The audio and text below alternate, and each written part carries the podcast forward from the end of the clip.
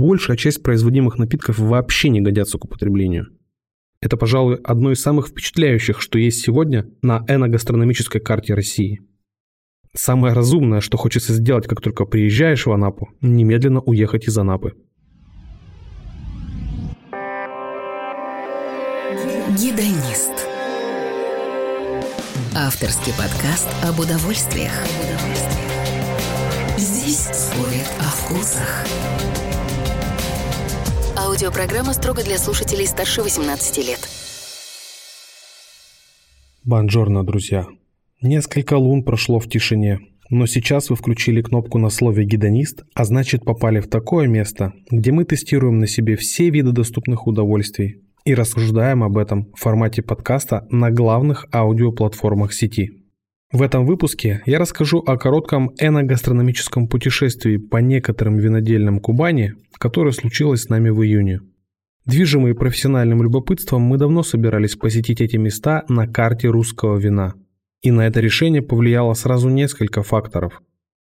Во-первых, это, конечно, усилия виноторговых компаний, и более всех компаний Simple, которые уже продолжительное время двигают пиар-проект «Большое русское вино», и несколько образцов этого самого русского вина, что называется, зашли мне еще в прошлом году на винном пикнике Российской ассоциации сомелье и на большом фестивале сыра в Истре.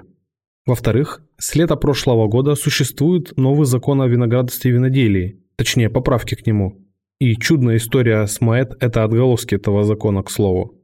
Так вот, среди прочего, по новому закону появились защищенные наименования места происхождения, по прямой аналогии с апелласьонами Франции – и, конечно, было очень любопытно посмотреть изнутри на новые русские апелласьоны, такие как Голубицкая стрелка, Абрау-Дюрсо, Дивноморская и другие.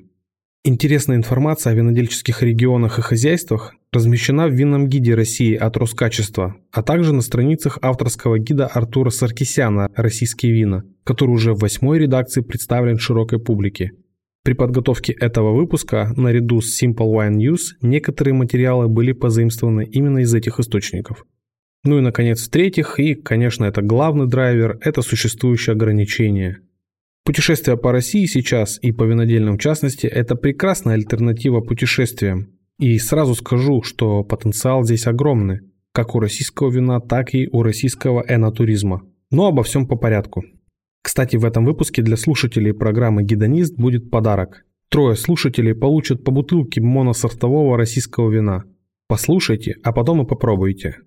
Ну а сейчас вашему вниманию рассказ-очерк о коротком эногастрономическом путешествии, которое случилось с нами еще до ввода ограничительных мер в июне этого года. Поехали! Географически начать путешествие по винодельным Кубани удобнее, конечно, из Анапы. Город-курорт, который сам себя именует территорией детства. По мне так это спорный вопрос, и своим детям такого детства я бы не пожелал. Хотя, безусловные плюсы в этом городе, конечно, есть. Например, в отличие от Сочи, здесь прекрасный мягкий климат, отличный песчаный пляж и песчаные дюны – ну а кроме того, в отличие от все того же Сочи, в Анапе все еще вполне адекватные цены на недвижимость. В том числе, кстати, на земли под виноградарство. Впрочем, самому городу еще есть куда развиваться, потому что внутри самого города, особенно вдоль его береговой линии, оставаться решительно не хочется. Это все просто какая-то тотальная мешанина из всего, что может заинтересовать зазевавшегося российского туриста – ну а гедонисту-интроверту в Анапе будет просто больно от того, что здесь коммерческая атака по всем его направлениям. Ушам больно от обилия аудиомусора, трэш-музыка из даже не знаю каких годов. А глаза начинают истекать кровью от ярких пластиковых вывесок всего подряд. А нос просто хочется зажать от всего того бурного коктейля из жареной свинины, вареной кукурузы и жуткого парфюма, который врезается в нос. Поэтому самое разумное, что хочется сделать, как только приезжаешь в Анапу, немедленно уехать из Анапы. Поэтому из аэропорта и после небольшой акклиматизации мы берем такси и мчим в село Голубицкое, в хозяйство Голубицкое Estate. Всего путь из Анапы до Голубицкой составляет около 60 километров. Дорога пролегает через небольшие села и порой открываются очень красивые виды – засеянные пшеницей поля, цветочные лужайки, милые и очень живописные деревенские ландшафты. Поместье Голубицкое – это более тысячи гектар, из которых под виноградники размещено 231 гектар. Все они с южной экспозицией и небольшим уклоном расположены на берегу Азовского моря, собственно, между береговой линией и пресным водохранилищем – Ахтанизовским лиманом. Такое расположение между крупными водными объектами буквально позволяет продувать виноградные лозы практически круглый год. Здесь произрастают 7 международных сортов, среди которых, кстати, есть и пино-нуар. Средний возраст лоз при этом 11 лет. Сама винодельня построена по принципу шато, то есть буквально внутри виноградников и очень впечатляет своей технологичностью.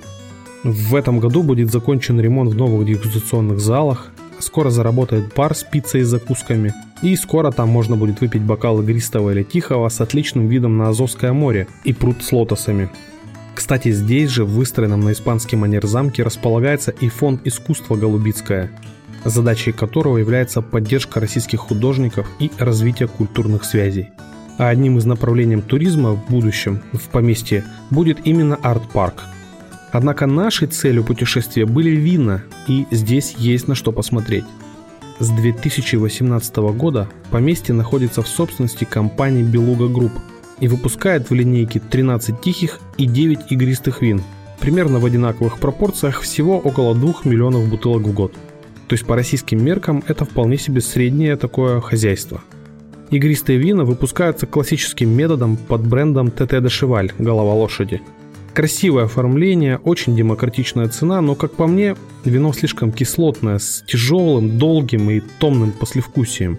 При этом у стопроцентного шардоне Блан де Блан очень хорошие перспективы, и это отмечено в гиде Артура Саркисяна. Что касается тихих вин, они производятся в двух очень понятных вариантах – Светлая этикетка подразумевает выдержку в нержавеющих емкостях, они натурально передают особенности тюруара и лозы. А также есть темная этикетка, подразумевающая выдержку в дубе. Меня очень впечатлил Савиньон Блан в светлой этикетке, прежде всего своей вырывающейся кислотностью. Там цитрусовый, крыжовник, зеленые ягоды прям выпрыгивают из бокала.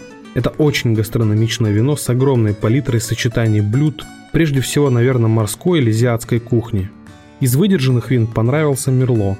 Это такое среднее, тельное, обволакивающее, с хорошей структурой и средней кислотностью вино со вкусом черных ягод и пряностей. Для пино-нуара производитель покупает отдельные вытянутые бутылки, выделяющиеся в своей линейке. Но, как по мне, винтаж 2018 года мне не зашел. Я ожидал там ягоды, вишни и табак, но они обнаружены не были. Зато в полной мере ощущался травяной аромат и овощной салат. Я поставил себе напоминание купить этот образец через год, но пока он мимо меня. Буквально через дорогу от поместья Голубицкая расположена вилла Романов. Ресторан и отель со спа-комплексом, принадлежащий первому основателю Голубицкая стейт Андрею Романову. Побывать внутри мне, увы, не удалось. Но судя по многочисленным и восторженным отзывам в Инстаграме и Фейсбуке, видимо, сюда еще придется вернуться. И, кажется, и повод искать не придется. Следующая остановка нашего винного маршрута – это долина Левкадия, что в 6 километрах от Крымска, в селе Молдаванское. По дороге от Голубицкой это составило чуть больше 80 километров. Типичное утро в Левкадии – это пение птиц и рев истребителей. Да, там рядом военная часть и военные самолеты становятся скоро обыденным делом, перестаешь их замечать. Само село Молдаванское – это типичная деревня Краснодарского края со своим неспешным ритмом жизни. Левкадия занимает здесь несколько домов в центре деревни, поэтому от пути от гостиницы до ресторана и винодельни успеваем рассмотреть все деревенские дома, и эта местечковость, неухоженность и порой заброшенность прямо бросается в глаза – и если где-то в России и есть явный контраст между заброшенностью и хозяйственной заботливостью, и вообще разницу в классовой принадлежности, так это Ханты-Мансийск, Москва и село Молдаванское. Сама Левкадия – это открытое пространство, безупречно ухоженное, с грамотным расположением виноградников. Там есть ресторан, рынок, бар и многое другое. Находиться здесь само по себе одно большое удовольствие – без сомнения могу утверждать, что Левкадия – это, пожалуй, одно из самых впечатляющих, что есть сегодня на эногастрономической карте России. Действительно, первое, что сразу видишь, и это очевидно, это безусловная ухоженность, вкус и такая хозяйская рука, которая приложила здесь усилия ко многому. Ведь это 3000 гектар земель всего, из них более 260 гектар в виноградниках, где произрастает 23 сорта, включая некоторые автохтонные.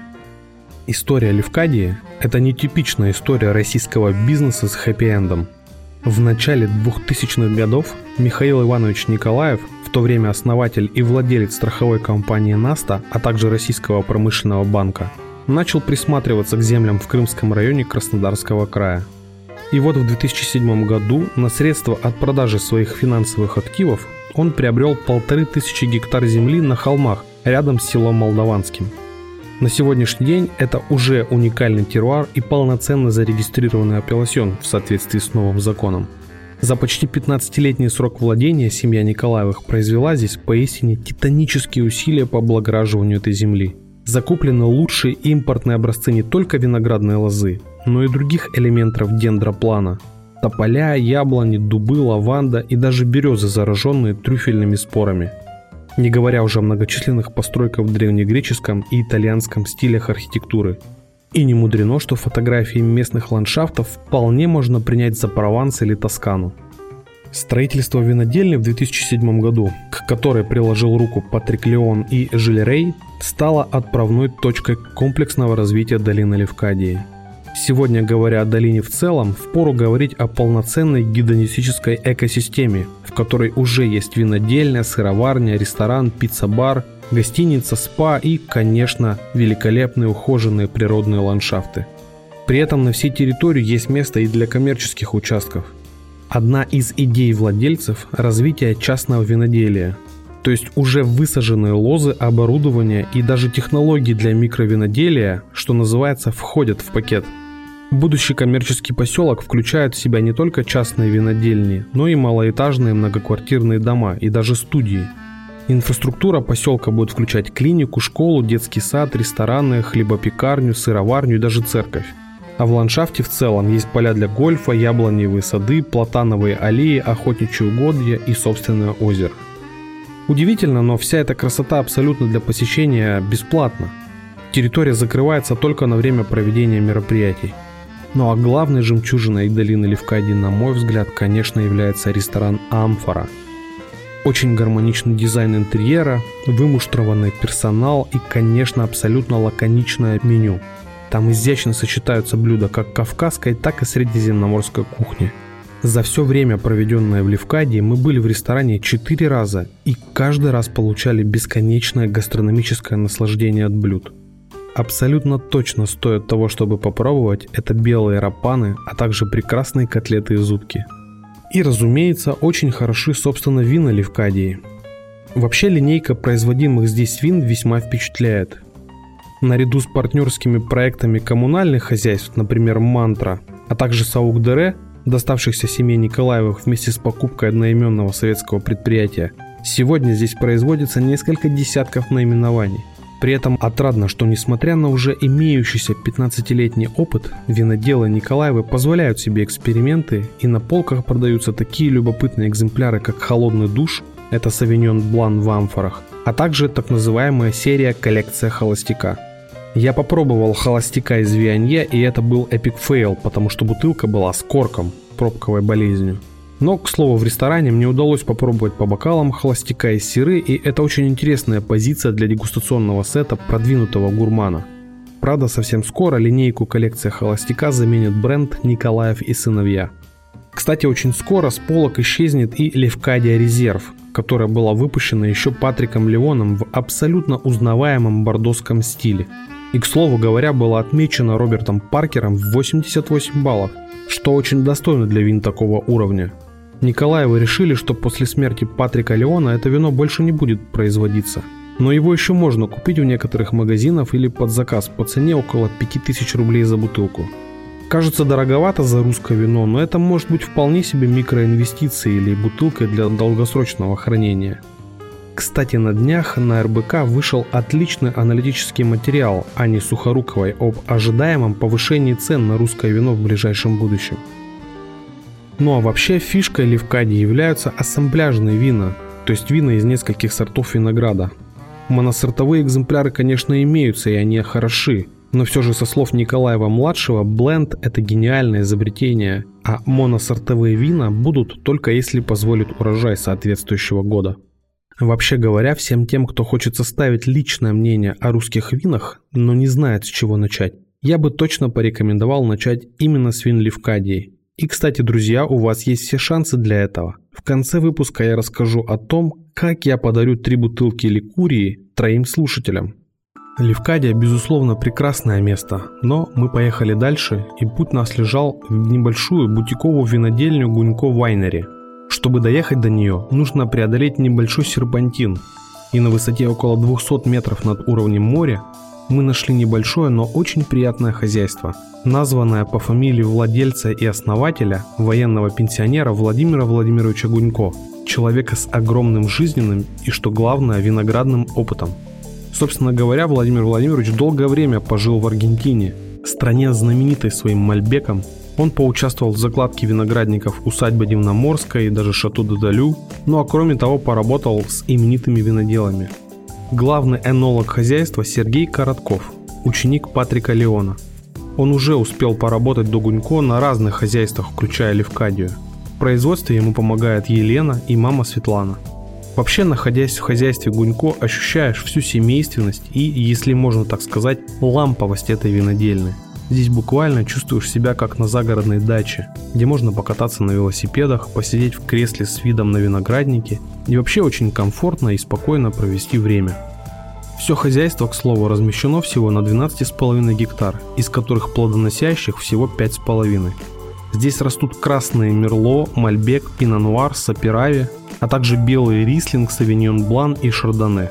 Все саженцы иностранные, в основном итальянские, и совсем недавно, к слову, был заложен Каберне Фран. Мы попробовали сет из 8 вин, и могу сказать, что я остался крайне впечатлен качеством и органолептикой этих вин. Мы начали с розе, и как по мне, даже не являясь любителем тихого розового в принципе, я остался под большим впечатлением от этого образца. Очень питкое вино из стопроцентного мальбека, сделанное в лучших традициях французского розового. Это прекрасная гастропара к ужину с морскими ингредиентами. Приятной неожиданностью, кстати, стало и шардоне, выдержанное в бочке из акации. Мне не приходилось ранее пробовать такое сочетание, но это однозначно стоит того, чтобы попробовать. Отдельно здесь замечу Мерло, по словам самого Владимира Владимировича, это вино отлично подходит для приготовления глинтвейна, хотя, как по мне, оно и в исходном виде мне очень понравилось. Кстати, винодельня скоро получит лицензию на игристое, и, полагаю, первые бутылки будут в следующем году. Мне удалось попробовать опытный образец, правда, не на территории хозяйства, а уже в Москве, на встрече с э, Владимиром Владимировичем Гунько в Russian Wine Bar. Как по мне, это первый блин был немного комом, Образец оказался очень кислым, слишком передержанным, с тяжелым, горьким послевкусием. Но мне по-прежнему интересно попробовать игристое от Гунько в будущем. Кстати, хозяйство Гунько является новатором еще в одной области российского вина. Аж в 2019 году три частные винодельни, где помимо Гунько еще Сикоры и Шумринка, учредили свой собственный торговый дом «Астиль», то есть такое коммерческое объединение для общих целей, сокращение затрат на продвижение, логистику и рекламу. В некотором смысле это можно трактовать как попытку создания первого в России негацианского винного дома, по аналогии со старыми французскими домами. И это очень хорошая новость для всего российского виноделия в целом. Кстати, в июне продвинутая команда молодого мэра Анапы в сотрудничестве с Роскачеством учредили агентство по маркетингу российского вина – его основными задачами будут являться популяризация вина, а также формирование единого бренда на международном рынке. Трудно сказать по поводу единого бренда, но любопытно, что агентство также будет заниматься экспертной поддержкой маркетинговых подразделений производителей, а также разработкой программы обучения специалистов и проведения регулярных винных фестивалей в регионах. Посмотрим и примем активное участие в будущем. Как говорила героиня фильма «Москва слезам не верит», каждый советский человек хотя бы раз побывал в Сочи. Перефразируя эту фразу, скажем, что Абрау-Дюрсо, вероятно, посетили трое из пяти россиян. Во всех смыслах Абрау – это сегмент очень массового туризма. Конечно, посетить Абрау-Дюрсо определенно стоит. Несмотря даже невообразимое количество трэш-отелей вокруг, видно, что не зря владелец совмещает свою деятельность с работой уполномоченного по правам предпринимателей. Уж кто-кто, а он-то точно знает, что такое экосистема и усиленно строит ее вокруг непосредственно завода последние несколько лет. Кстати, в 2020 году пришелся календарный праздник хозяйства. 150 лет Абрау Дюрсо со дня основания. И хотя он смазался пандемией, видно усилия менеджмента и местной администрации в городе. Вообще, несмотря на вековую историю, говорить об Абрау Дюрсо как о хозяйстве мне лично не хочется. Красноречивее меня о хозяйстве расскажет его гид с мегафоном и странными шутками, специфический сыр в фирменном магазине по 800 рублей за килограмм, самый простой стандартный номер в отеле за 12 тысяч и, конечно же, странный Абрау Deluxe Club по 30 миллионов за коттедж в поселке, где все плотно друг к другу в горах. К винам, к сожалению, это также относится – огромный ассортимент напитков оставляет очень противоречивое впечатление. Исходя из ассортимента, я полагаю, что большая часть производимых напитков вообще не годятся к употреблению. Такое можно часто встретить и у других крупных производителей, где наглядно понимаешь, что такое, когда производитель делает ставку на количество, а не на качество.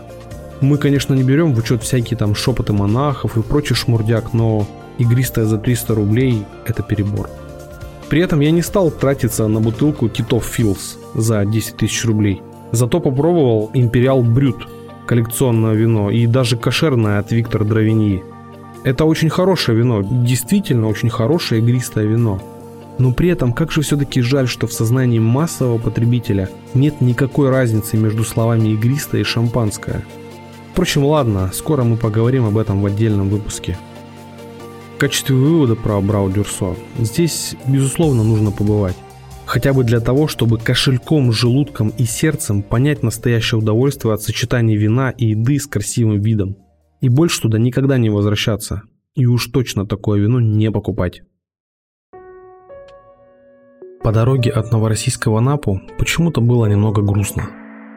Все-таки вид Черного моря будоражит воспоминания и заставляет подумать о разном – ты видишь необъятную даль моря. Ты чувствуешь соль на губах. Ты понимаешь, что ты и есть песчинка. Песчинка в песочных часах мироздания. Гедонизм – это ведь не только вино и еда. Гедонизм – это момент созерцания и обдумывания. Именно с таким настроением мы попали в Винотерию, ресторан авторской кухни семьи Нестеровых. И именно здесь мы познакомились с несколькими русскими винами – созданными неподалеку. Вообще говоря, ресторан Винотерия – очень странное сочетание несочетаемого. С одной стороны, ресторан расположен буквально на трассе, и постоянно слышно шум проезжающих машин. Ну а с другой стороны, ресторан обращен на виноградники, частично Сикоры, частично Нестеровых. И здесь ощущается неспешность времени. Здесь действительно можно без суеты наблюдать, как растут деревья – Здесь под прекрасные блюда мы попробовали целый сет русских вин, выращенных в защищенном географическом указании Новороссийск. Это были Сикоры, Нестеров, Бюрнье и Тристория. Кстати, днем позже мы повторно проверяли этот сет уже в Анапе, в ресторане Бруквин. Это, кстати, вероятно, вообще единственное место в Анапе полноценное, посвященное вину.